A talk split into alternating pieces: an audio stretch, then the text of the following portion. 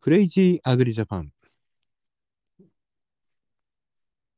パーソナリティはいつものガス屋と、今日はゲストのぐんまちゃんです。はい、どうも。よろしくお願いします。えー本日のネタは、えー、ぐんまちゃんからあーリクエストがありまして、はい何ですか？あー日本株の展望かな、じゃあ。日本株の展望ですか？えー日農業はいいや。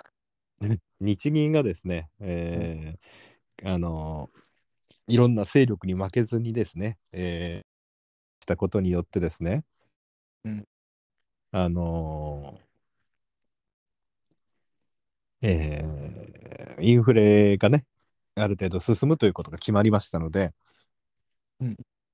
あの皆さんも経済ニュースでね、日銀が金融緩和やめるんじゃないかとか、えー日銀のせいでね、円安が進んでるんじゃないかとかっていろいろ言われましたけども、あれはですね、外国人がその裏で日本国債の売りを仕掛けてたわけです。うん日本国債の金利が暴落してね、日本国債が暴落して、要は空売りを仕掛けてた人たちは、うんえー日銀がね、今、一定のやりに買い支えてるわけです、国債を。だから私は経済ニュースを見ながらですね、その専門家と呼ばれる人たちって投資会社の人たちなんですよ。だからそういう人たちの願望ばっかり言ってるなと思ってたんですよ。投資会社っていうか、あの、テレビがさ、うん。煽ってたでしょ？あ、落ちたよね金。緩和やめろっつって。うん。何外外国資本ってこと？テレビは。いや、例えば、経済系の番組でも、間に資産運用会社がスポンサーだったりとか、あ、あの、モルガン・スターレとかそういう、ああいう外資の。外資だったりとか、あ北がね、そういうところからもしお金もらってたら裏でさ、ああ、もらってるだろうね。でもさ、考えてみてください。金融緩和継続っつったのに、今134円ですよ、1ドル。あれ、139円とか4 140円まで行ってたじゃないですか。なんなんで円高に触れてんの ?132 円とかなってたでしょ？うんと、アメリカの GDP のす発表された速報の数字が悪かっうん、悪かった。た。だから、向こうは金融を引き締めようとしてるわけ。あ金あ、そうだね。だそうすると成長が鈍化するわけ。だから、引き締めるとやっぱ景気悪くなるのよ。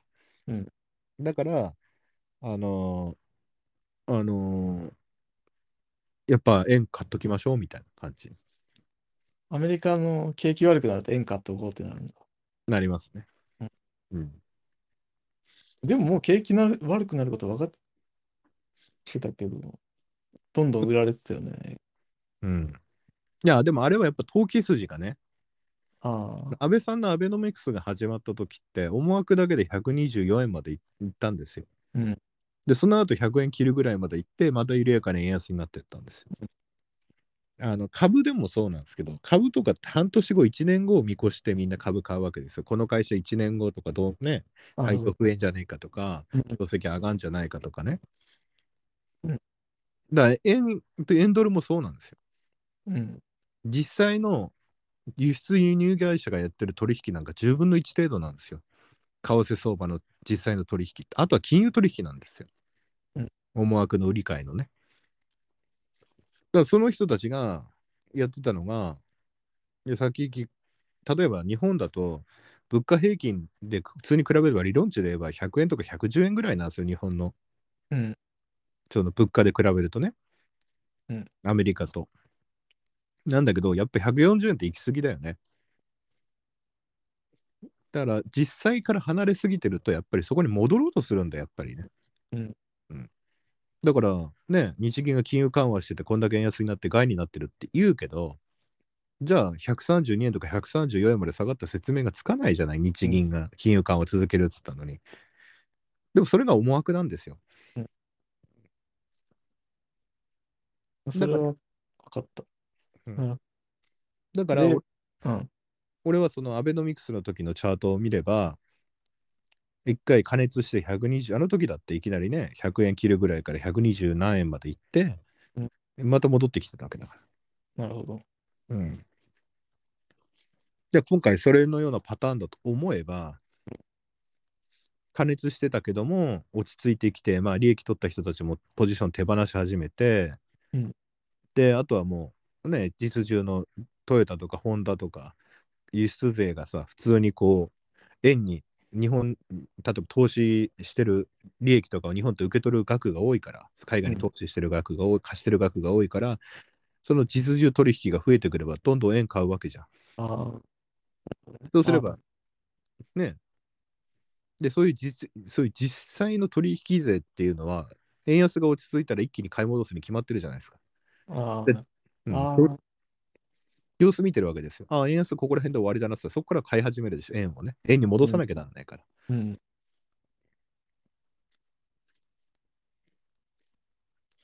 じゃあ、円安はもう、ストップ。一回ストップだね。だから、だから、株とか為替を普段見てる人だったら、ここが頂点だっていうのを見て、そこからは頂点来たらだんだん緩やかに下がっていくじゃないですか。うんで、別に日本ってほんの50年、60年前まで1ドル360円だったわけですよ。うんで、30年、40年前なんか185円、200円だったわけですよ。1ドルが。だから、日本の国力弱ってるんだから、まあ俺200円ぐらいいったって平気だなとは思ってたんですけどね。うん。うん。まあ、このくらいで落ち着いて OK ってことでいいんじゃか。じゃうん、あ。でも、ま言ったら面白かったかなと思ったけどね。200円とかね。うん、面白いけどね。でも、そうだね。輸入大国だからね。うん。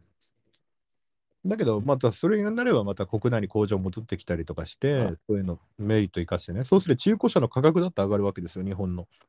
外人買っていくから。ああ。外国からしてみればまだまだ安いんだから。うんうんでそういうのの繰り返し。で、国内では為替が、ね、上がったおかげでコストプッシュインフレになるけど、だけど物価上昇っていうのは続いてるから、緩やかに物価を上昇していかないと経済って拡大しないからね。うんうんだから今年は税収増えるんじゃないかな。うん。うんだテレビとかで情報を得てる人が株買うって俺、ほんとね、金どぶに捨てるようなもんですよ。あの、も面白い。ユユーグレナのさ、社長がテレビに出ると上がるんだよ。その時売れば 楽しいわ、あれ。900円で買って、テレビ出たら売るみたいうんな。なんか、それやっちゃダメだ、絶対。うんテレビ出たら、あ、いいなと思ったら買うみたいな。うんだから、金持ちとか、その有名な投資家とかの言動っていうのは何かね、こう対外的に発信するときって意味を持ってるから。明らかにこうマスコミとかってもう使って、俺は絶対こう国債とか空売り仕掛けてるやつらが、うん。岸田さん弱腰だって見てて、日本の圧力で黒田さんが辞めさせられて、えー金融緩和の方向性転換して、国債の買い支えやめれば暴落すると思って売り仕掛けてたけど、でもやっぱ日銀は買い支えたし、なるほど。だからその結果を見ないと。じゃあ、金融緩和続けるっつって、ね、もっと円安が進むって言ってた人たちは、今の132円、134円になった円高はどう見てるのかとかね。うん。だから、一回、もう一回少し円高に戻った後に、また緩やかに円安になる可能性はあるよ。まだ金融緩和続けてるから。うん黒田さん頑張ってるけど、どうすんかね、来年は。変わっちゃうんでしょ？可能性はあるね。ただ、うん、どこかでブレーキはかかるかもしれない。うんだけど、金融緩和いくらしても円高になったら、日本経済って最強だよね。だって、金融緩和ってお金吸ってるのにさ、もし円が1ドル90円だったら、日本中めちゃくちゃすごいことになるよね。だって、すげえ円があるのにさ、みんな1ドル80円とか90円だったらさ、うん。何でも買えるじゃん。買えるの。お金の量増やしてる状態でさ。うん確かに。うん、そういうことなんだよね。だから、本当に簡単に為替とかを取引ね、お遊び程度でやるんだったら、もう簡単、十何年前のアベノミクスが始まって、為替がピークになった時うん。からどういうふうな動いたかとかを見るのもあるけど、その時はまだアメリカがね、金融緩和ジャウジャウに続けてて、うんあの日本はまだそんなにその始ま金融緩和を始めた頃だったから、うんまだねデフレマインドだったからやっぱ物よりお金の価値の方が高いからデフレ状態だからうん。うん。やっぱ円高に変わりやすかったよね。うん、でそうこのアメリカがこんなに引き締めるのは何十年ぶりみたいな感じなんでしょそうだね。もう物価上昇が8%とかになってくると正常不安になってくるからね。う。うん。うん、まあそうなると、これからどうなるか気になるけどね。アメリカ株暴落するとか。うん、でみ、この番組聞いてる皆さんに言うけど、日本観光に来てる外国人のアンケートを確かデータ見ると、おもてなしでなんか来てないからね、日本に。安いから来てんだからね。まあそうだよね。うん、あれ変な幻想やめてくださいね。おもてなしで来てるんじゃないですよ。安いから来てるんです。うんうん、だからそうだよね。そうだよね。おもてなし求めるなら西成の500円ホテルに外国人殺到しないでしょ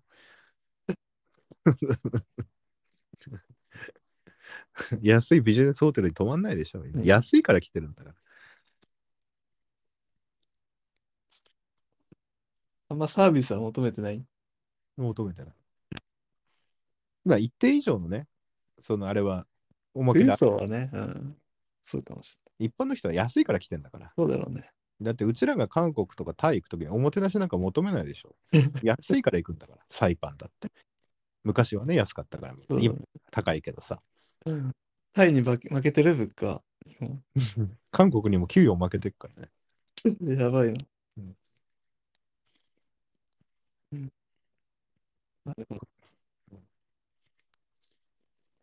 いくら円安になったっていいんだよ。1ドル100 1ドル360円になったって大丈夫だよ。もう一回、うんもう一回一世紀、いや違う70年、80年前から繰り返していけばいいんだ。やり直していけばいいんだから。アメリカ株はもう大丈夫なの？ん？もう落ちないアメアメリカ株は。いや、債券と株式からはお金引いてくでしょ。景気、金融縮小してんだから。でも反発してるよね。うん？まあでもどんどん平均的には下がってるけど、で、上がり下がり繰り返しながら、徐々に下がる。徐々に下がっていくと。加熱気味だったからね。それで日本株も影響するんでしょ？まあ影響はするけど、その日の、ね、上がり下がりは影響するけど、でも日本は金融緩和を続けてる限り上がっていくよね。じゃあ米株は下がるけど日本株は上がっていくみたいなこともあるのかそのね、単純にそのアメリカ下がったから下がるとかじゃなくて、な。うん。だってそんなこと言ったらさ、日本株1万円来てたよな、日経平均。うん。来てたじゃない。でもその時アメリカの株ってそんな下がってなかったでしょ。あ下があ、下がってはいたけど、戦争だね。でも日本みたいな下がり方はしてね、そこからアメリカも上がってきて、日本も上が日本は金融緩和してから上がったでしょ。うん。だからお金の量、インフレになっていくと、株式、不動産とかインフレの局面に、みんなね、過去の経済を学べばいいんですよ。インフレの局面にどう動けばいいか。うん株式としあの不動産が徐々に上がっていくわけで、相対的なお金の価値が薄まっていくんだから。だから自分の取るべき資産形成の行動があって、銀行に入れておくのが一番いいのか。で、見極め方は、銀行の金利が高くなりすぎたときは、うん預け入れの金利がああ高くなりすぎたときは、ちょっと加熱気味、バブルの終わりを見てみればいいんですよ。バブルの終わりになってきたらもう、銀行金利、本当ね、あみんなお金集めたいから、あ、金利上がっていくわけですよ。みんながもう他のお金、他のものに変えちゃうから。ああ、なるほどね。あら銀行は今、ほら、何しなくてもみんなお金預けてくれるから、あ、金利安くなっていいんですよ。なるほど。なんだったら ATM で金取ってんだから、逆に。あ、じゃあこれ、このまま金融緩和続けて、インフレしていけば、みんな株とか債券買い始めて、銀行金利も上がっていくってこと？そう、銀行から、銀行って預けられた金額の1割残して他貸し出しに回していいんですよ。ああ、あだから預金、預金が減っていけば減っていくほど、みんな金利高くしてお金うちに預けてください、定期預金預けてくださいって金利が高くなっていく。うん普通はね。で、前もこのクレイジー経済学でも言ったんだけども、うん銀行っていうのは貸し出し額が増えると、お金を世の中に増やすことができるんです。うんうんだからみんなあの3億円の土地買うのに5億円とか融資したんですよ。うん。じゃあ、引き締めるまではまあ、持っててもいいんだ。本当に引き締め始まるときって銀行金利上がるか、本当にあの、なんだろアメリカはう。うん、銀行金利上がってるってこと？あ、引き締め、うんインフレ起こっインフレ起こってるから、まあ、あー金利は上がってると思いますよ。あーうんじゃあ引き締め以前に金利が、あ今度、金融引き締めになると、お金の需要は増すから、銀行の貸し出し金利は上がってくるよね。きっあ、ああ、貸し出し金、ああ、とうんそうだね。うんで中国だと取り付け騒ぎしたり、銀行がやばかったり、あ韓国だって不動産価格が何十パーセントも下落したり、バブルの終わりが見えてきてるから、うん。だから、インフレが、その、外なんで今回さ、インフレ2%超えたのに金融緩和やめないかっていうとさ、うん。外的要因の物価上昇なんで、原価上昇によるね、うん、エネルギー価格高騰とかによる。うん、そうだね。もうそれしかないよ。でも外的要因を除いて、その以外のやつで上がっていかないと、うん、そしたらね、相場が、そういうエネルギー相場とか穀物相場が下がったら、うん物価が下がっ下がっちゃうじゃない？そうするとになるよね。うん、実実質的なインフレじゃなかったところになるじゃない？いや、もう全然実質的なインフレじゃないの。もう買いたくないもんね。景気が悪いよね。あのね、うんインフレ局面になってくると、来年の設備投資を今年にやるとかにしないと、来年もっと高くなるかもってみんな思い始めるとインフレなのよ。だから今年みんなハウス建てるのさ、高いからって思ってるけどさ、安くなる理由ないじゃん、来年が、今年より。ああ、今立てとこうみたいな。そうそうそう。本当は来年よ、来年とか5年後に建てようと思ってても、実はインフレがこれ3%ずつ進んで、2%とか進んで、なるほどね。5年後になったら、作りでどんだけ なるの ?1 万円だったものが1万200円になり、1万200円の2%でうんもっと上がっていくわけじゃん。1万440円とかになっていくわけじゃん。1万440円の2%でまたどんどんどんどん上がっていくわけでしょ？で今のなんだウクライナ侵攻の原因でインフレしてる感じがするから、うん。落ち着く、落ち着くかなと思っちゃうから。そうそう。それが落ち着いたらインフレじゃないじゃん、全然。そうだよね。落ち着いたら。だから金融緩和してるわけ。安定的にみんなやるよ。アメリカ、アメリカの景気がいいってよくわかんないんだよな。で、よく年金が株支えてるとか、日銀が株買い支えてるとか言うけどさ、ああ、そうだね。うんそれはそうだよ。それで資金供給してるんだから。まあ、そうしてもらった方がいいよ。で、最後どうするのってみんな言うけどさ、に例えば日経平均1万5000円とかの時に日銀だってさ、年金だって買ってるわけだよ。うんまあ年金はファンドだから別だけど、日銀に関して言えば、どうするかっていうと、加熱しすぎたら買った国債なり、うん株式なりを、そのかなり加熱してる時ってもうかなり高くなってるじゃん、値段が。インフレしてるから。で、それを売れば、市場、市中に出回ってるお金回収できるじゃん、日銀は。お前1万5千円で大量に買ってればね。でしょ？何百兆円も買ってるわけじゃん、国債。そりゃそうだね。うん、そしたら平均って、あれでしょ？だんだん上がっていくもんなんでしょ？で、例えば銀行だって、国債が日銀買ってるから、国債で今までずーっと利息を何十何十年国債って買ってさ、うんビビったら差額で抜いてたわけだよ。うん運用益で。だけど、一番みんな国債買いたいわけじゃん。何兆円も運用してる人たちって。ああ、そうだね。50年後とか30年満期でさ、うん。金利がつけばね。何十兆円も買ってればさ、それで満期でもらえるわけじゃん。計画立てられるじゃん。うんそしたら日銀が景気加熱したから市中からお金を取り戻そうと思ったら国債を売れば銀行だってみんな国債買うじゃない、うんそしたらみんな今までその国債買えないからって市中にバンバン土地買ってください、マンション建ててください、機械買ってくださいって言ったらお金が加熱してたら日銀はそれでできるわけよ。うん。で、高橋光力也がやったのとこれ実は一緒なんだよね。世界恐慌で一番最初にデフレからか脱却したのは実は日本だったの。うん高橋光力也が金融緩和して、うん金すりまくって買いまくって、で、えある程度収束したら市場の様子を見ながら少しずつ買い取ったやつを売ってったわけ。うん。で、これが日銀のやることだよね。だけど、その時の市中に出回ったお金が軍備拡大に行っちゃったんだけどね。うん。で、将校に殺されちゃった。そうで、日銀のなんかこう、債務超過とかっていう人、俺頭おかしいんじゃないかなと思うんだけどさ、プライマリーバランス。なんで日銀のプライマリーバランスって。いや、お金発行したのがさ、確かに日銀でいうとこの負債になるけどさ、その反対側で国債買ってるわけじゃん。なんがあるってこうん、同じもんだけど資産買ってんじゃん。と。ああ。何が債務超過だっていう話だよ。それこそね、ふすはいらない時のさ、日本人あるあるなんだけど、お金使ったら終わりと思ってる人いるんだよね。100万のトラクター買ったら100万なくなったと思ってる人いるんだよ。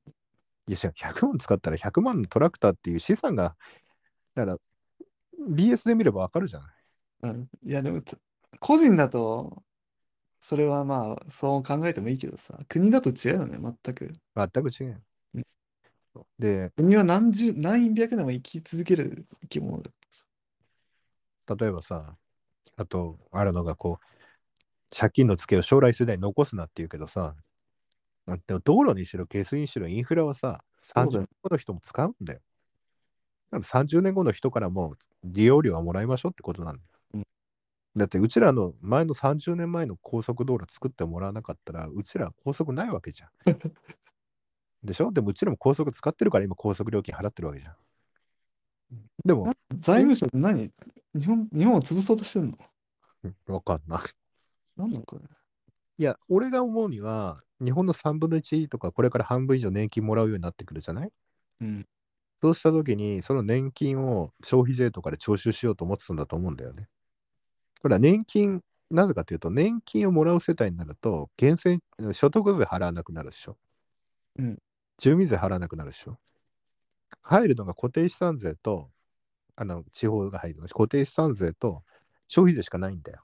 あだから、あ。あ俺はそこで消費税を上げたのはそういうあ。ああ、こと。なるほどね。うんえ、年金世代って所得税、まあ所得税がないか。ないでしょ収入があれば別だけどさ。ああ、固定資産税と消費税だけ。そうだよ。ああ。働いてれば別だけど。でも、全盛期ほど働かないじゃん。となったら消費税で取るしかないじゃん。なるほどね。ああ、そういう意味か。そういうこと消費税上げようとしてんの。そう。で、ある程度インフ、これからインフレとか景気が上向いてくれば、莫大な税収になってくるわけ。なぜかっていうと、インフレになると年金も増額していかなきゃいけないのね。うん物価に合わせて。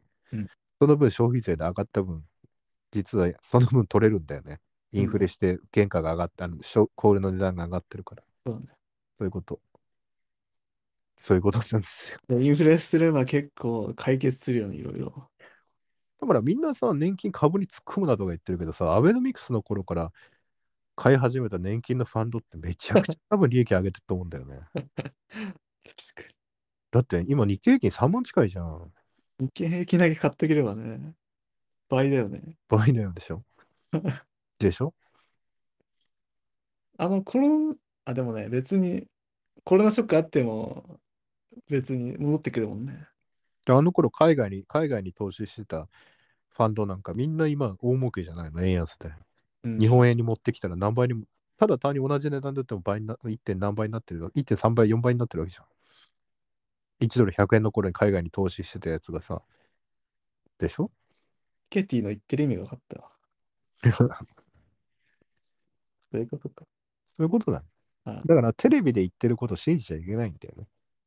だから、奴らはうちらの国民感情を煽って、日銀とか政府何やってんだっつって、政策を変えさせて、その反対に起こるであろう値下がりだとか、暴落を狙って売りを仕掛けてたっていうのが、この間の話なの。だからめちゃくちゃあの日銀の政策決定金融会合の前、めちゃくちゃ日銀非難してたの多かったよ。経済番組も多かった。うんでも俺は、まあ、出てたのが、もうめちゃくちゃあのこいつらはあの国債売り仕掛けてるなと思うようなと海外投資ファンドみたいな人たちがこうペラペラ喋ってたり、インタビュー記事出したり引用してたりしてたから、ああ、なるほど。日銀にそのままだと勝てないから、これ本当に情報戦だなと思ってた。情報戦っていうか、うちらを使った情報戦だよね。うん。うんなるほど。なんとなく分かってきたわ。勉強になります。だからあとは政治が老人たちから消費税で取り上げた分をうちら若い世代にどう使うかなんだよ。うん。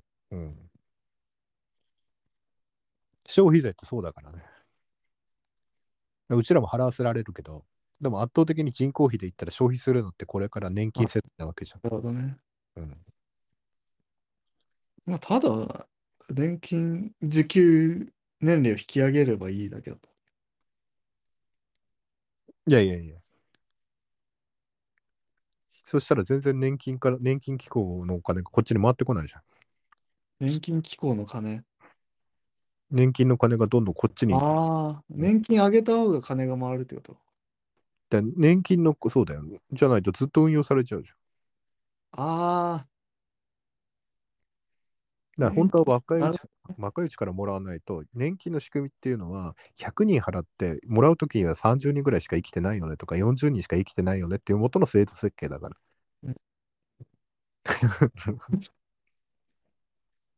え、年金、ん？その年金はね、消費税からも補填されるんでしょ？補填されるよ。じゃあ年金の人が消費税払っても、もまた年金に払われるだけじゃん。若い世代には来ないんじゃん。だけだけど、うちらから持ってく額は減るじあまあね。ゃん。うん、ああ、自分たちでも、あただ問題は、この事業主から取ってる、ね、消費税分だよね。あ、あこれが一番いけすかない。あ、高いよな。本これが高い。これがいけすかない。当だよだけど、インボイス始まると公正な競争という感じではいいかもしれないよね。今まで1000万以下の人たち一切払ってなかったんだから。な。よくわかんない。どうすんの？うん ああ、えじゃあ、1000万以下の人たちも同じように消費税払うんかな、俺たちと。そうそうそう。ああ、じゃないと、控除、免除でき、控除できない、仕入れ控除できないからね。きついよな。だからフリーランスの人とかはきついんだけど、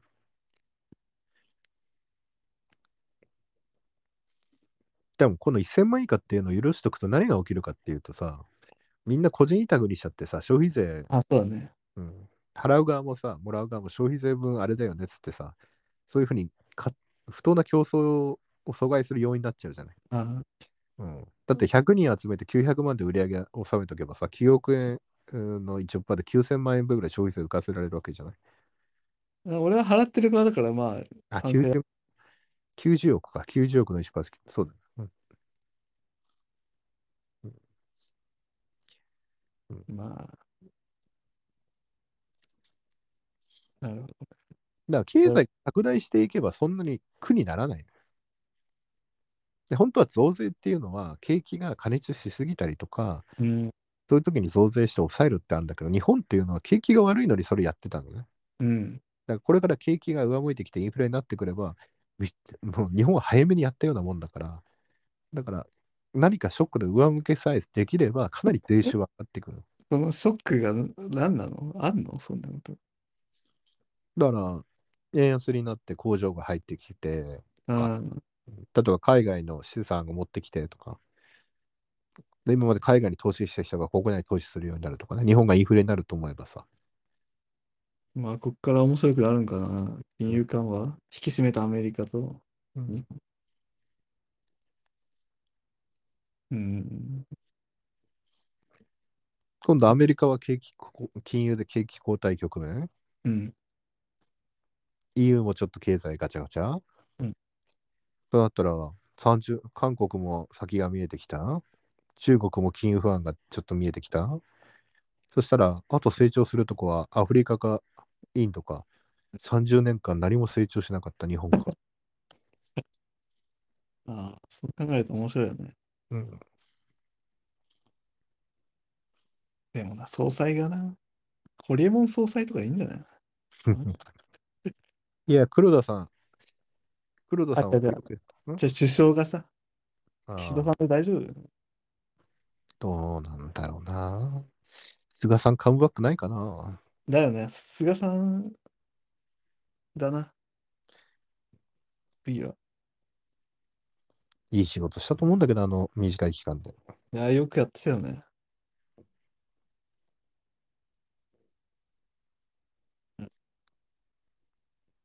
というわけでですね。えなるほど。じゃあ最後にあの、あの、買い、買い目を、買い目じゃねえおすすめの日本株を最後にじゃあ。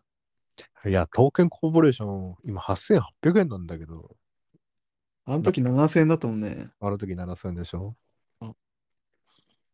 水水買ったらね、三20菱三菱ケミカルも同じ値段まで戻ってきたしね。まあね。まあ、で価格系はね、これからだよ。でもあれじゃん。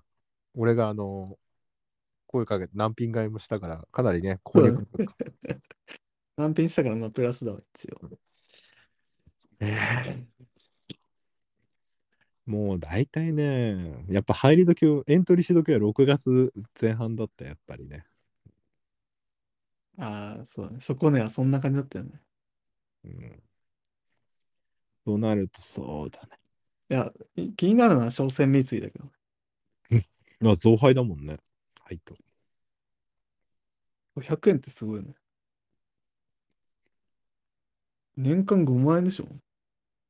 あ、でもこの株言っちゃうとインサイダーだから俺言えないんだよな。俺も買えないしな、この株な。そんなインサイダーやるほど上昇入ってこないでし と思うじゃん。ょ。うん。俺昔あったよ。でも、か俺もでも契約書交わしちゃった時、あれだったからインサイダーで買えなかったけど、めちゃくちゃ上がったよ。俺、関係者買ってんなと思って見てたけど、ああれあれ、例のやつ。あ、ああ、なるほどね。農系のやつね。農系とか言っちゃダメ。まあ、農系だね。そんな上がった？え ?2 週間でね、うん500円ぐらい上がってた、あの時。ああの、いくらがいくらって言っちゃうとさ、バあ、レちゃう。まあね。で500円上がると相当だよ。2週間でだよ。この農系でね。うん。うん俺がその情報を知った次の日からずっと上がってたよ。世の中真っ黒だなと思って、絶対これ情報漏れてんなと思って。ええだから、うん個人投資がダメだな。1年後とかじゃなくて、もう5年後とか見て買わないとだよな。もう絶対負けるもんね。デイトレとか。だから、もうクレイジーアグリジャパンずっと聞いてる人は分かると思うけど、俺の株のおけ風が吹いたらおケアが儲かるじゃないけれども、うん自分の私生活で気づいたことでもいいんですよ。うん例えば単純にみんなが手に取って見てるも手に取り始めたもの、これいいよねって言い始めた、まだ出始めのもの、と思ったらその会社の株上がると思えばそれ買ってもいいんですよね。うん。うん、で現場でさ、これみんな買い始めてる？店でも売り切れが続出してる？まあ、そのくらいなら間に合うよね、まだね。おすすめの株、メディアで取り上げられたらもう遅いよ。いやーもうおすすめの株言おうと思ったけど、もう上がっちゃった後だもんな。あ、そヤクルト。う。ヤクルト見てないな。見てないな。ヤクルト。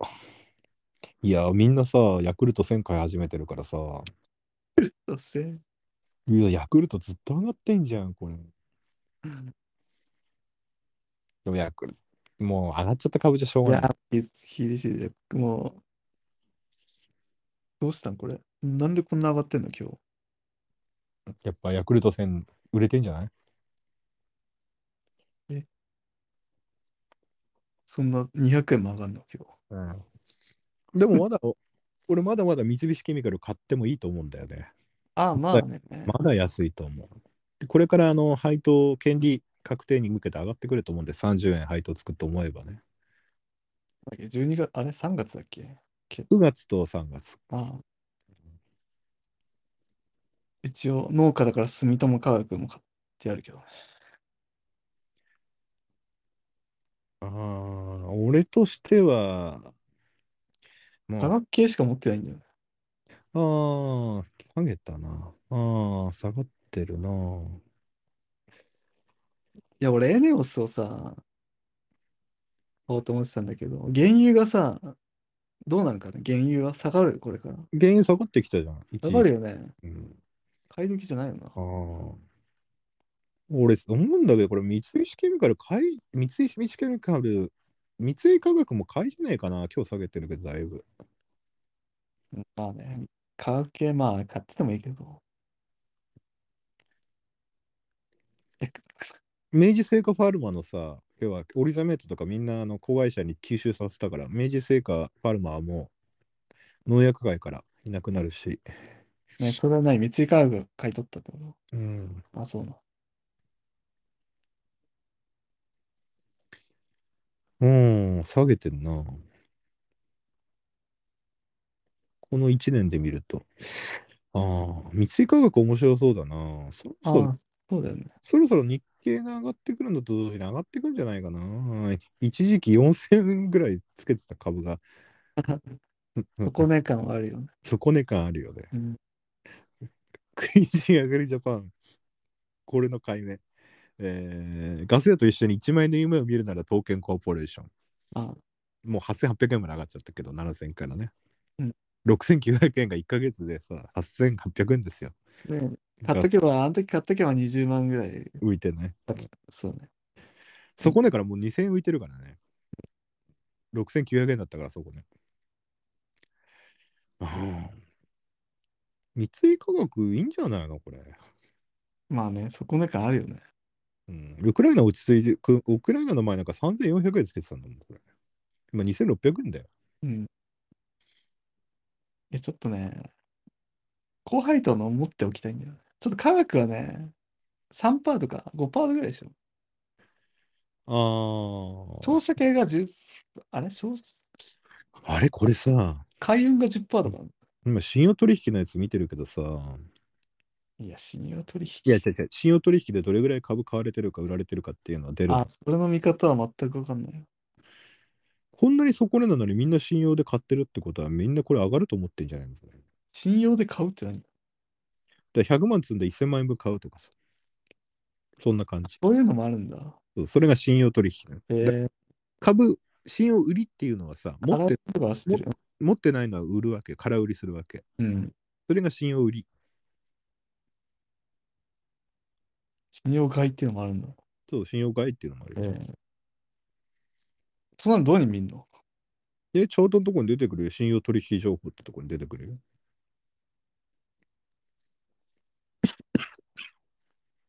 だけど、信用買いの残りがいっぱいあると、上がるとみんな思って買っ取り、博打みたいに取引してる人がちょっと上がるとさ、うんその利益を得るためにはさ、売らないで反対売買するわけじゃん。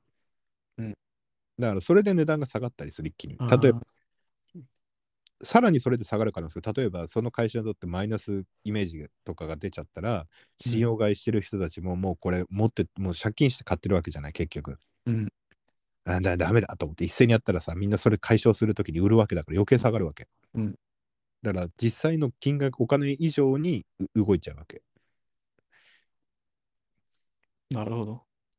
うん、だからそういうリスクもあるよ。みんなが信用で買ってる株がすごいあるから上がるかって言ったらそういうわけじゃないから。ただ今のところは上がると思ってるからこんだけ持ってる人がいるってこと。だけどある程度上がった時にその上がる直前にみんな少し利益出たからいいやつって売っちゃう人もいるわけ。うん。だから自分でいくら上がったらやめようとか例えば100円上がったら信用買いの人たちは十分だっつって売っちゃう人もいてそこで急に下がっちゃったりする、元の値段に戻っちゃったあり、する。なるほどね。うん。だけどいや俺はもっと上がると思う。マイナスその会社のマイナスニュースは出てない。じゃあもっと上がるんじゃないかと思って持ってれば、実はもっと200円、300円上がるのにっていうのもある。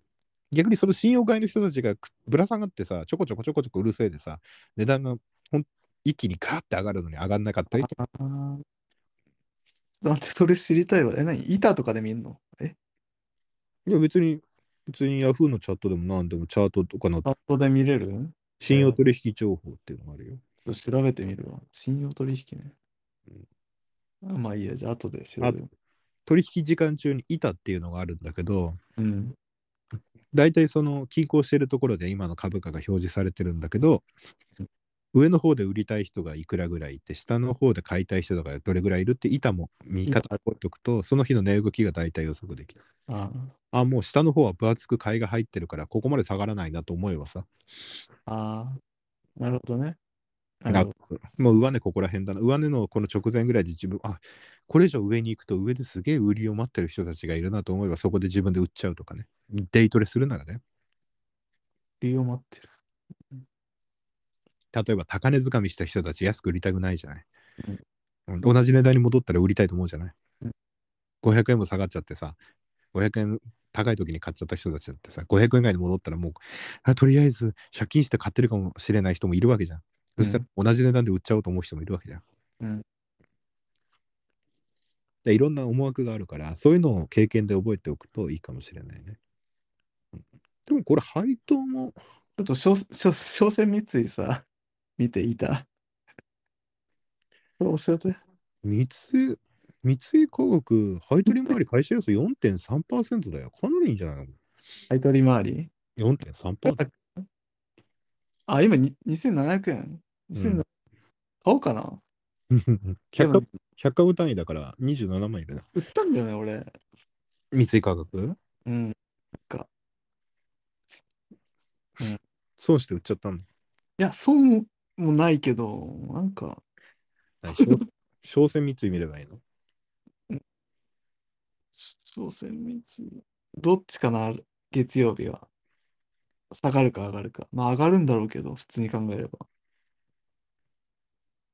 板をさ、全く見方がわかんないわ。でもみんな今もう株上がると思ってるからしすげえな信用買いの残高すげえ上がると思う、みんな。めめちゃくちゃえ？ーこの金額の株こんなに信用買いしてんのみんなわからん。それ、でも、売ろうとしてる人もいるでしょ。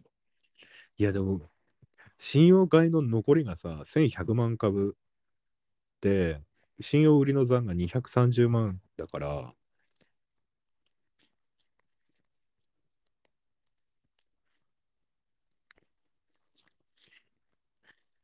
いやーまだ上がると思ってんなみんなこれうん。信用的には上がるんだ。いやでもこれはこれはなんだ？いや、もう増配でしょ。この株価で500円でだっておかしいもんだって。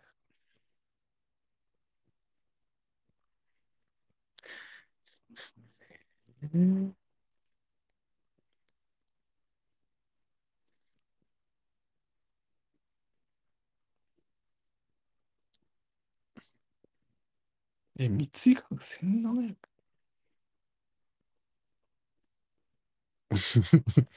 めちゃくちゃ下がってんじゃん。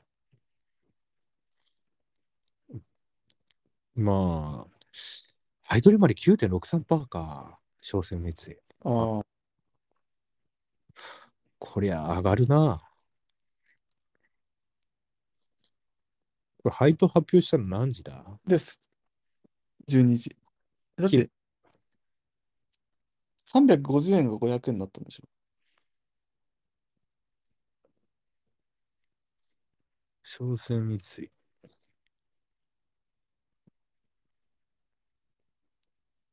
ああ、決算発表が今日だったのか。ああ、経常が、経常が2.7倍で増益で着地か。150円増額者、そりゃ上がるわな。そりゃ上がるわ。全然3700円ぐらいで買ってもいいよ。でもそれにしちゃ上がってねえな。そうなんだよ。なんで下げてんのかな。どういう理理由なんだろう。このお昼前まで200円ぐらい上がったんだよ。あそしたら、売っちゃう人もいるじゃない ?200 円上がっああ、売ったんだ。早いな、き切り替えが。で、まあ、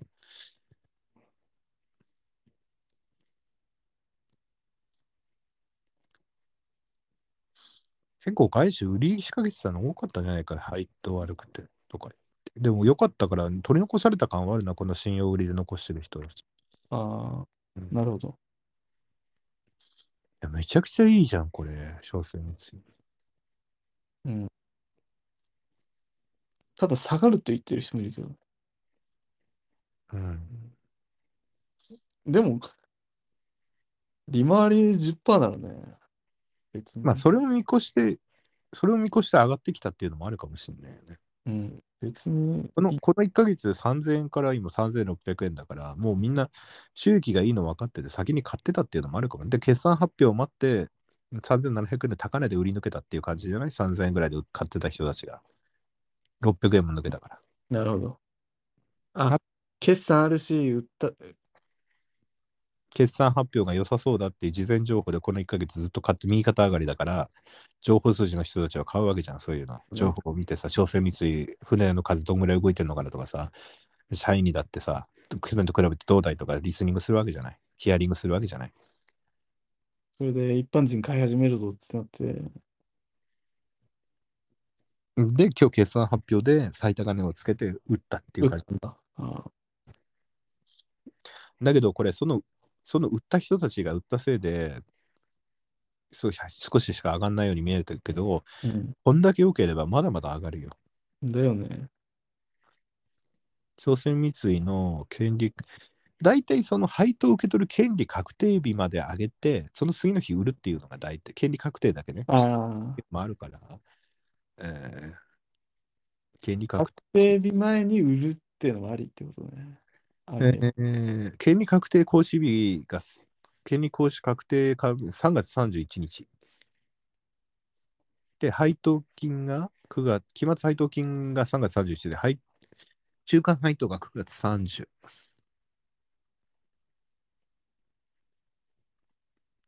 あ、総会権利行使日が3月31だから、えー中間配当金が9月30日だ。うんだから9月30日まで持ってれば、配当金を治療株で次の日売ったって配当金を受け取れるからね。うん。いいんじゃない？これ買っても。あることないっしょ、中間配当。今は多分、この1ヶ月先に情報を持ってる人たちが予測して、予測が当たったから高値で売ったってだけだ。うん、商船三井だね。多分月曜から爆上げするよ、その。そうだよね。うん、あちなみにこれ、買う場合さ、成り行きだとさ、とんでもない金額になる可能性もあるよね。うん別に成り行きでその時買っとけばいいじ4000円とかなったりしない？ゃん。じゃあ、まず、寄り付きが上がるな。寄り付き上がるかもしれないな。買い方がわかんないんだよ。差し値で、手数料違うでしょ、でも、差し値とあれじゃん。ね、一緒じゃない？多分でしょ。だ別に自分でさ、その成り行きにしたってさ、値幅があれだって設定しとけばいいじゃん。その、あ、設定なんかできるのか？成り行きで。で買う時だけ相場見てればいいじゃん。あーあー、9時、9時まで待つってことね。うん。いや、その前に注文出すからダメだ。いや、値幅制限がさ、4300円でやってるんだよ。そうだよ。だから俺、月曜朝一で上がる可能性はあると思うよ。やだよね、4300円じゃ買いたくねえな。いや、多分それはないと思うけど。まあ、朝一ちょっと見て、3700円ぐらいで買ってみる。ああ、でも今、株式夜間取引やってるところもあるからね。それはわかんないわ。PTS って知らない？いや、無理。えそんな難しいことしない。あの、その、日本のマーケット閉まってる間でも、やり取りしようっていうのがあるんだよね。ああ。楽天証券使ってんだっけ？うん。楽天証券あるじゃん、夜間取引。わからん。あれ、PTS ないんだ。LINE 証券はあるんだ。いや、違う、楽天証券あるんじゃないかなと思ったんだけど、PT、夜間取引ないの？これ。見たことない。夜間取引。ナイトタイムセッション。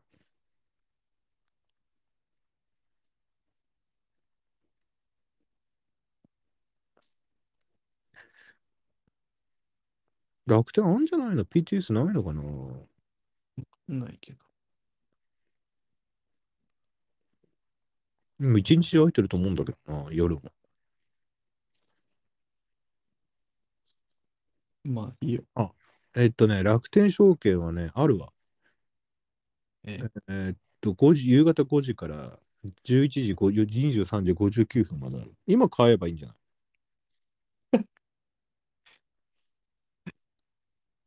何？夜間取引。そんな、だって、え、だって、そんな画面見たことないよ。あるって。だって株価は変わんないじゃん。だから、いや、株、少しは変わるよ。そう？うん、だか変わんのこれ。ら今の値段で買ってもいいと思う。月曜日上がると思うんだったら、夜間取引で買っとくのもありだよ。いや、注文してあるよ。差し値で。ああ、一回す、もうちょ、ね、商戦三井うん。いや、終わりに買おうと思ったけど、やっぱちょっと、ちょっと考えようと思ってやめたけど。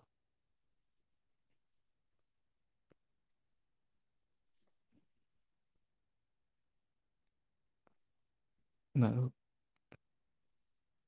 あ、あるじゃん。手数料一緒じゃん。何が？楽天証券コどなたでも夜間取引ご利用いただけます。別途何らかのもしくは手続きは必要ありません。だって。あ、そ楽天証券の画面で夜間取引ってないの？あ、あるじゃん。えっと、う。うん、IS、iSpeed って使ってる？アイスピードでさ、市場って選ぶとこあるじゃない、ね、注文取り返さなきゃダメだ、じゃあ。はい、一回取り返してもいいあれ？どうやって取り返す？あ、ちょっと待って。訂正。なんで俺が持ってない証券会社の株を株式口座のえー、本当にできんの？そんな。まあいいか。試しにやってみても別に。え、はいはい。それで？で、あの、注文画面でさ、市場東証とか選ぶとこあるでしょ？でえ、商船三井の注文じゃなくて、朝鮮三井ってまず株開くじゃない？開いてよ。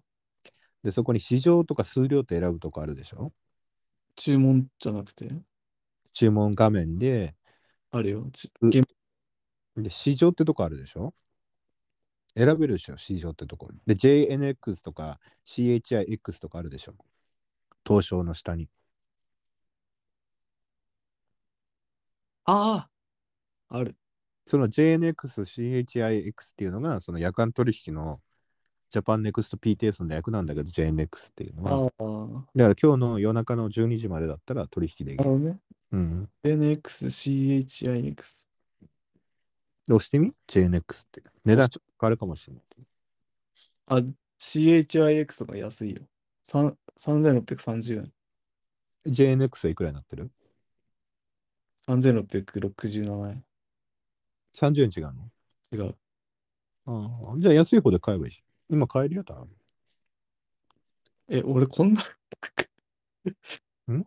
え、こ、こんな感じで、まあ別に商船三井の株買うからいい。え、別に東証で買ってるのと一緒？一緒だよ。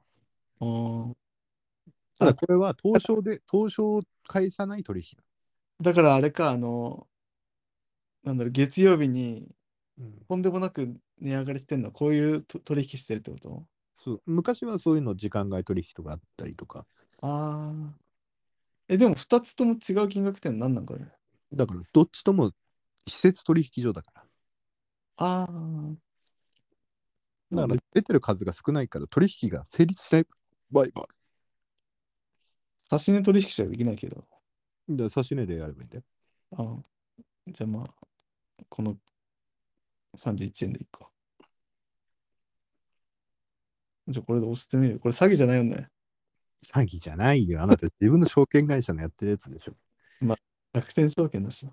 まあ、じゃあこれでちょっと試しにやってみますよ。もう多分変えたわ。はい。え、いくらで買った ?3000? 630円？30、31円かな？あ、いいんじゃない？です今日の終わりで3635円だ。うん。まあ、俺も上がる。ちょっと上がるかなと。まあ、いいんじゃない？ただ夜間取引になると、流通量少ないから、あの、そこの値段を信じちゃいけないっていうのは。うん。売り買いの数量が全然違うから。いや、まあ別に3000円ぐらい下がっても別に。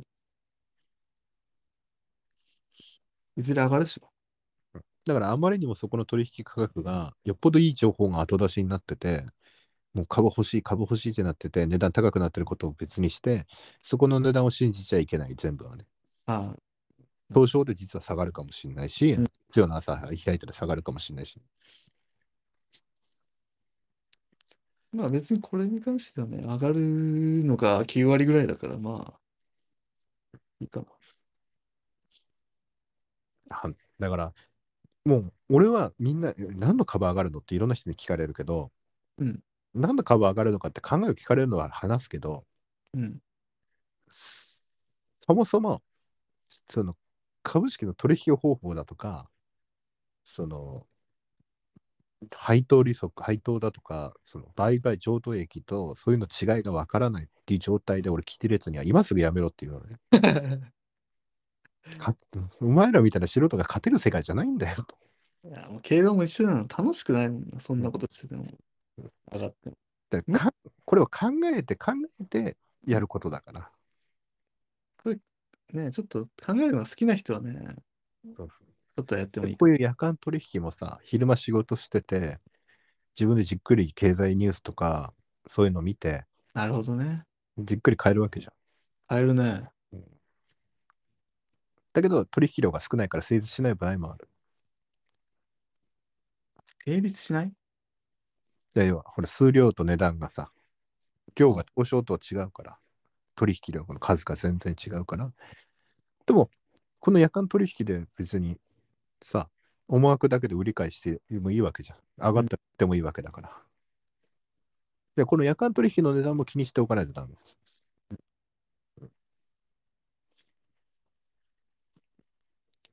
なるほど。いや、勉強になったわ、今日は。毎週やってくださいよ。一人で。何を一人でやる？今週の株式情報。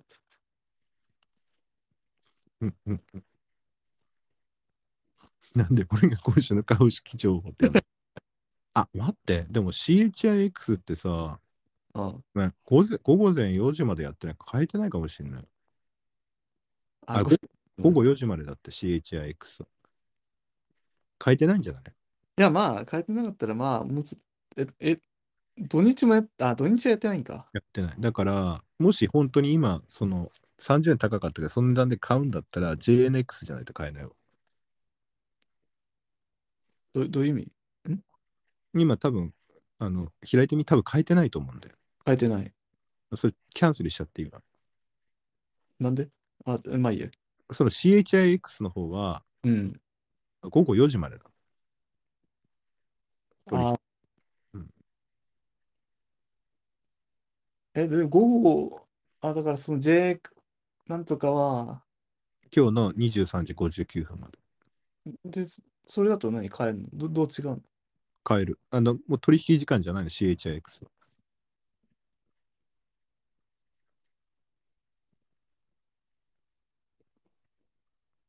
ああ。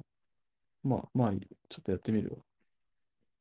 まあ、30円高いのはやっぱり、うん、それだけ。だから、月曜も朝一30円ぐらいすぐ上げるかもしれない。寄り付きで。だかまあ別に30円ぐらいなら、まあ別に。ら、ここでさ、買っといて、月曜の朝、すごい寄り付きで上がる場合があるの、プラス情報の場合。始まった瞬間にね、寄り付きって言うんだけど、それで買うよりはまだマシだよな、絶対。そこで売るっていう方法もある。夜間取引でちょこちょこ買っといてさ、月曜にめちゃくちゃ上げた瞬間売りまくる。で、下がったらまた買うとか。それありだよね。今多分 JNX なら買えるかもしちょっとやってみようか。差し値しか買えないわ。この金額で押せばいいんか。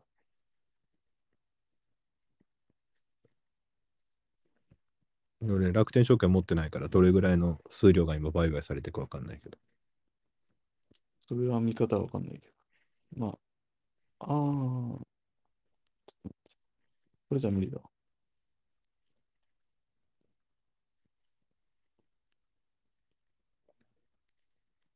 ちょっと待って。こうか。これで買える？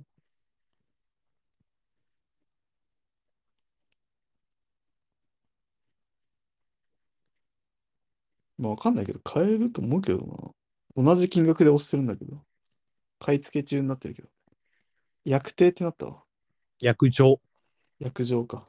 買ったってことだ。買えたじゃん。おめでとうございます、商船三井。あなたも株主ですね。おめで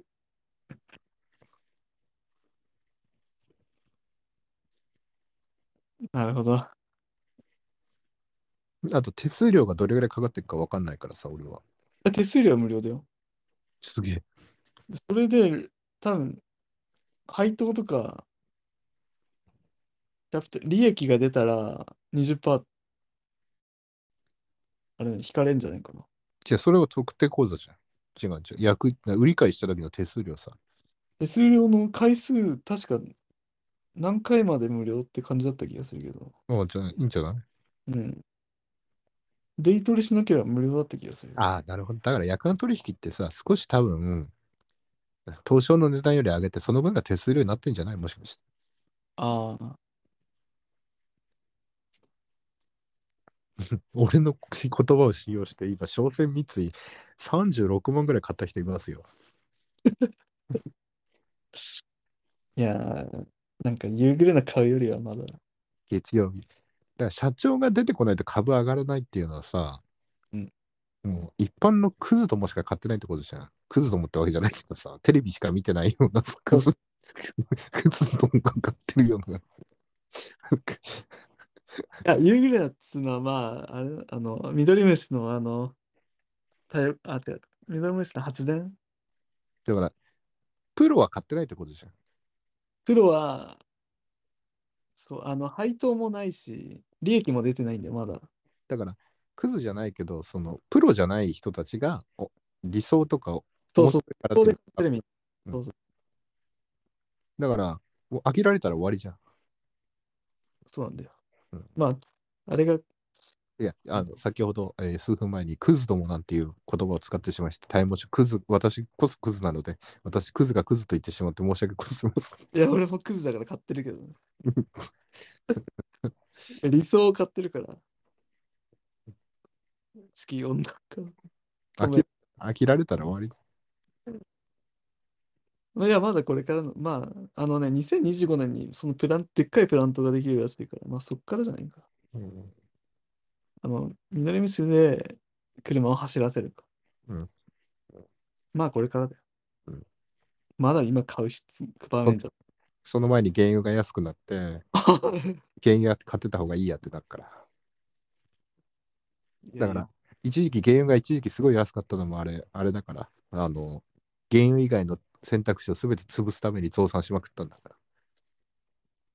地球を、あの、温室効果ガス、これ、これ以上増やしていいのか。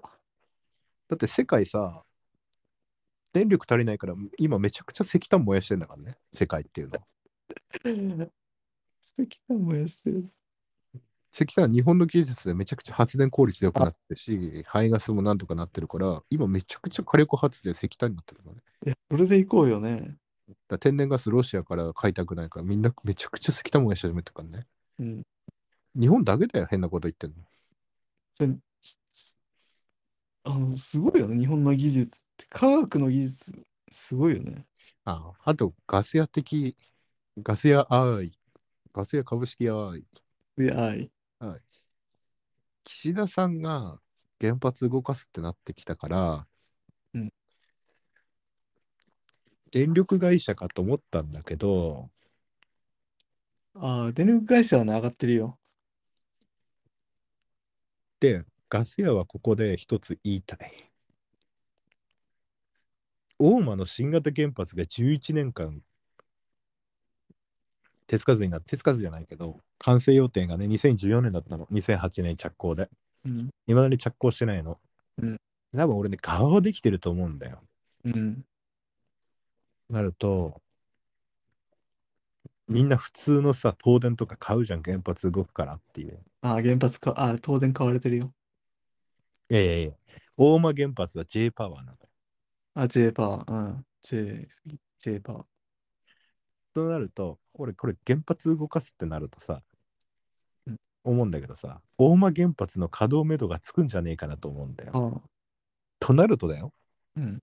となると J パワー会社 J パワーはね、ちょっと気になってた。全然最近見てないけど。あ、でも5月のゴールデンウィークからつ1800円だったのが今2200円まで上がった。だね。みんな買買い始めてるよね。それと同じこと考える人がいるの。でも J パワーが原発動かし始めたらめちゃくちゃ変わるぜ。ああ。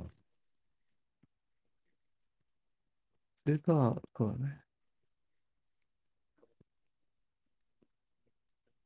原こ発だけじ審査に合格すれば今年の後半に工事を再開し、28年度頃の運転開始を見込んでる。28年とすると6年後か。俺 J パワーこれさ、10年ぐらい眠らしてたら面白いことになるんじゃない。J パワーって電源開発じゃない？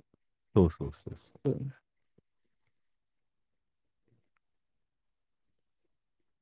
だって原発動かしてさ、他の、だって一番日本でできる、多分最後になるかもしれない新設原発だよ。うん。で、他の原発はみんなもう30年、40年経ってるわけじゃん。うん一番長く利益を稼ぎ出すメイン電源となるのが大間原発になる可能性なんだよ。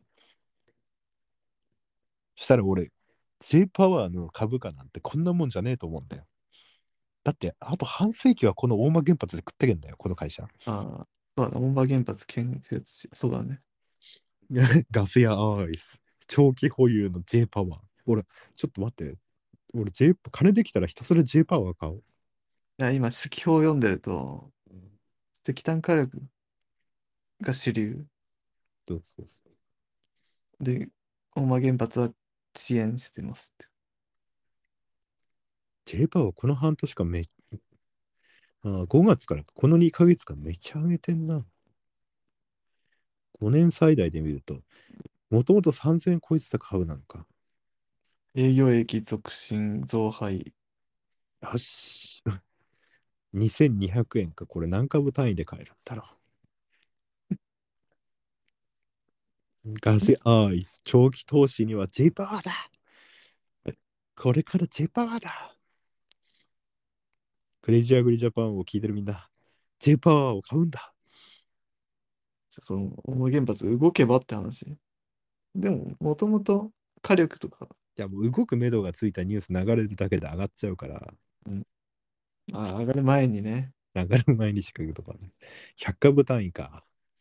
うん楽天証券じゃない、LINE 証券で1株ずつ2200円ずつ買うか。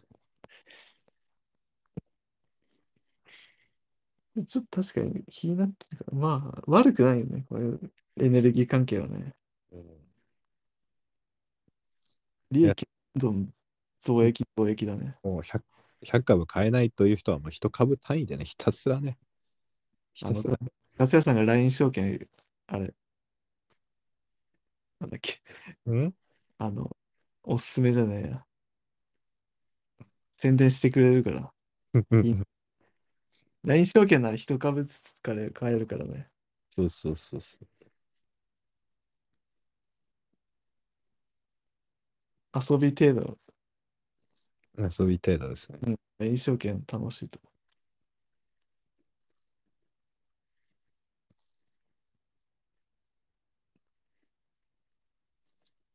皆さんも一緒に電源開発で悠々自適な老後を迎えましょう。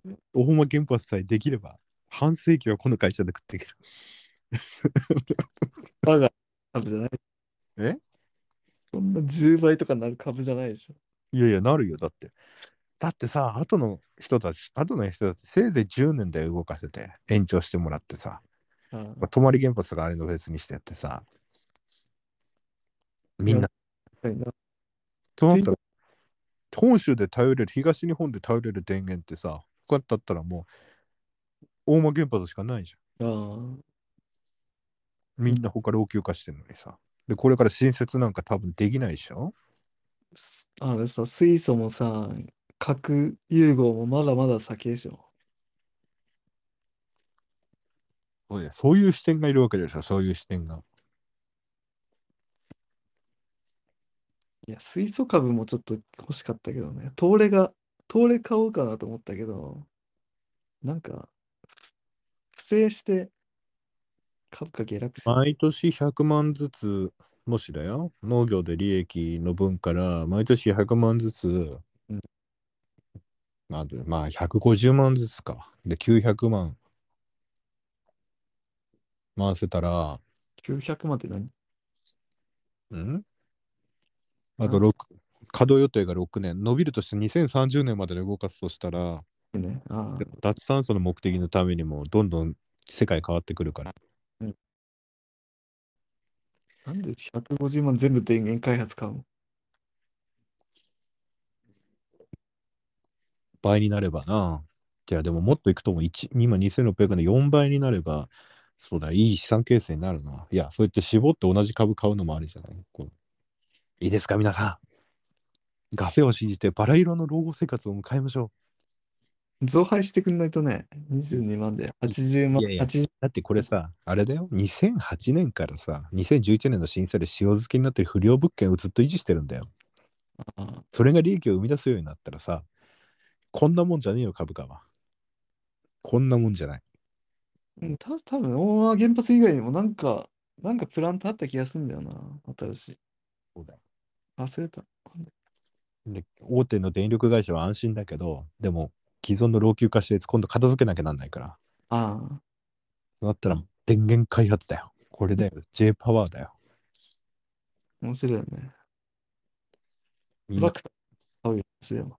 本当だよトラクター買うからで電源開発買っとくんだよ。見てみ、10年後1万円ぐらいつけてるから。100万本買っといたら、あれ？とか言って、400万になってる。400万買ってたら、あれ？とか言って、1600万になってるとかなるかもしれないから。そうだよな、1万円、5万円だもんね。5倍だもんね。うん。で、その間ずっと配当受けるわけじゃん。その配当も再投資だよね。配当です、配当です。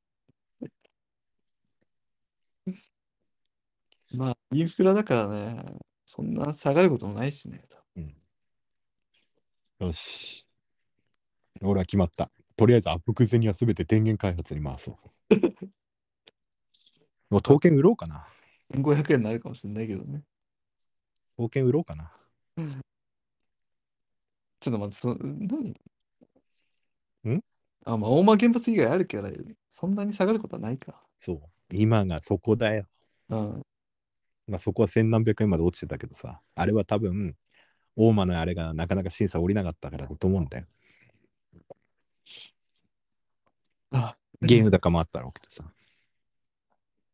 俺まあは国,、国は絶対電源足りないってだったら絶対大間の試験通すから。あのし、洋上開発、洋上発電とかさ、うん風力もやってんでしょ。やってるって書いてあるわ。いやもう多分あれだよ。すべては、すべては大間原発動かすための布石だよ、みんな。これは。俺が、俺が電源開発の社長だったら、何をしてでも大間動かすよ。大間原発って書いてある。いや、大間の住民が許さないでしょ。いや、大間の住民は許可してるから建屋建ってんじゃん。もう側はできてるから。あと中だ。あ、中ができてないのまだ。だからし、だからし目処目処が立たないからでしょ。建屋はできてるよ。住民のあれ、あれじゃないの？反発じゃないの？よくある。いや、国がき新基準をめっちゃ厳しくしてるっていうのから、建物そっか。あれも全部さ、津波対策も全部やり直さなきゃなんなかったから、追加工事がめちゃくちゃ出てるのと、なかなか新規原発許可っていう、なかなか目処が立たなかったからね。テロ対策とかやれとか言われてる。そうそうそう。なるほど。でもまあ、火力でさ、なんとか補ってるからね、今までもね。そうだよ、40年前の原発今動かしててさ、今さ、もっといいさ、原効率のいい原原発ができるわけだから。いやいや、原発以外も火力すごい頑張ってるらしいよ。そうそうそうそ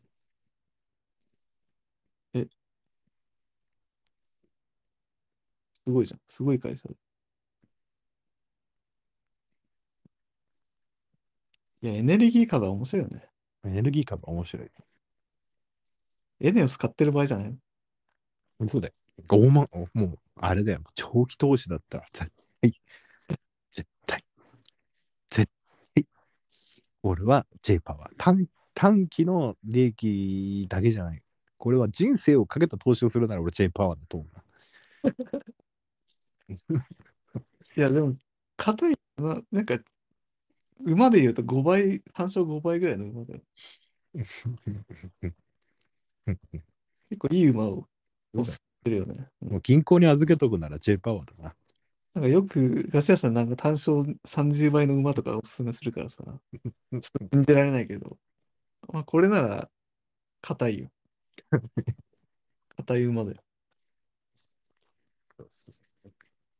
いや、面白い。農家もやると面白いね。こういうのね。うんで、そのうちまだ6カ所のさ、6カ所村のあの、できてないじゃん、あのう、ん、うん。最終処分施設。そうだね。で、ガス屋はなぜ大間原発にかけるかっていうと、うんあの、核拡散になっちゃうから、動いてる原発でモックス燃料とか燃やさなきゃなんなくなると思うのよ。いや、うん他の原発で出たゴミうん。となると、大間原発あたりで燃やすんだよ、きっと。核拡散になっちゃう。量が増えるとよ。モンジュみたいな感じ。そういや、無理なんじゃない？それ。廃棄、核廃棄。いや、じゃあそれをやろうとしたのがモックス燃料だから。それがモックス燃料っていうの？そうそうそう。モックス燃料っていうのは、その使う原発一回燃やしたやつをもう一回こうやって処理してもう一回燃やせるようにするんだよ。だけどその代わりこう、かなり放射線量がででかいゴミが出ちゃうのよ。へえでも六ヶ所村が整備される前だ近くの大間あたりに絶対持ってって保管させてあそこらで燃やすんだよ、きっと。ああ。絶対俺はその金、他の電力会社払ってでもやるだろうから、六ヶ所村ができるまでないと俺も、それでも金取れると。絶対電力会社はそのゴミをで J パワーに買ってほしい。買って、売り、なんだろう。金出しても引き取ってほしい。そうっす。であと10年のしたら他の原発どんどんもう今延長してもらってるから対応期限どんどん過ぎていくからもうみんな解体のやつ電力株みんな費用負担すごくなるからああ、それ怖いね。そしたらもう J パワーしかねえよ。だって J パワーあと50年はその原発壊さなくていいんだから。対応年数50年もあんの？それ。いやいやわかんない30年だからまあ40年だけど、30年もやればいいよね。いいよね。他の原発みんなダメだよ。対応期限的に。いくら延長したってさ。ああ、面白いね。で、い20年後の電源考えたとき、今原発作ってる計画ないと10年後、20年後の原発なんかないじゃん。ないね。でも、あとしたらもう大間の原発しかないじゃん、次新設っつったら。てってれー。ややっぱそうだね。ここのままね、燃料代も落ち着かないでね、原油も下がらなければ原発に頼るしかないよね。そうそうそでもげ原油下がっちゃうかもよ。う。で、別にいいじゃん。原油下がったってみんな脱炭素なんだから、どっちにしろ。ああ。脱炭素よりあれでしょ。核、あれでしょ。核廃棄物のが嫌なんでしょ。2030年に少しでも炭素量を減らそうと思ったら、2028年稼働予定の大間原発フル活用するしかないじゃん。まあ俺はそう思うけど、でも、そう思わない人もいる。行くまち、今のうち買っとけ、J パワー。今すぐ買いなさい。なんでまた JX で買わなくちゃいけないの？待ってよ。刀剣コーポを売れば、1、2、3。まあ確かに刀剣コンプも売り時って感じこれ以上、なんか上がらなくなってきたじゃん。いや、でもこれから長期的に見れば刀剣コーポ面白いんだよ。資産インフレが起きるさ、土地とか。でまだ起きてないって感じ？資産にでもいいや。長期的に負けない株買った方がいいよ。配当もらいながらさ。下がる、でも、あ、まあね、刀剣。よっしゃ。刀剣売って俺全力で10%を長期投資あ、でも、これの資金でさ、ハウス資金に回さないと、そろそろもうハウス建てないと間に合わなくなっちゃうからさ。全部は回せないな。これでハウス資金のモデルにしてるからな。現場が回んない。授業が回んない。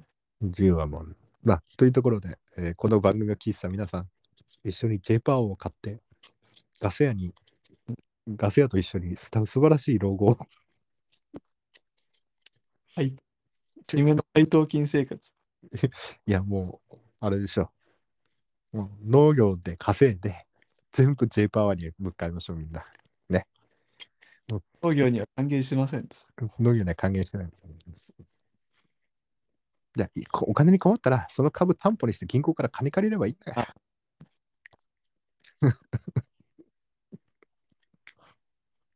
いや、そんなこと言ってハウスに投資してるけどね。まあ、それはいいんか。まあ、それはないです。ちちゃんとできんですか？わかんねああえ。やってみわかんねえ。まあ別にね、無理してやんなくても。といったところで、えークレイジー、えーこれクレイジー経済番外編にしようかな。はい。ガス屋の、なんだろう、ガス屋のマーケットビューでした。はい、勉強になりました。あはい、ありがとうございまりがとうした。ございました。それではまた会う日まで。See you next time. Goodbye.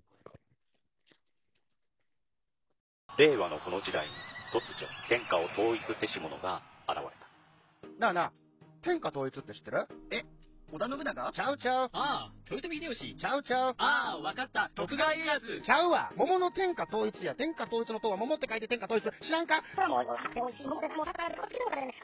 もう食べてますけど？食べとんかい甘くて美味しいさくらんぼ、桃、りんごは、シシド果樹園の天下統一。天下統一で検索。燻製とは美味しい燻製とは楽しい。燻製とは難しくない燻製ミックスナッツ。燻製チーズ。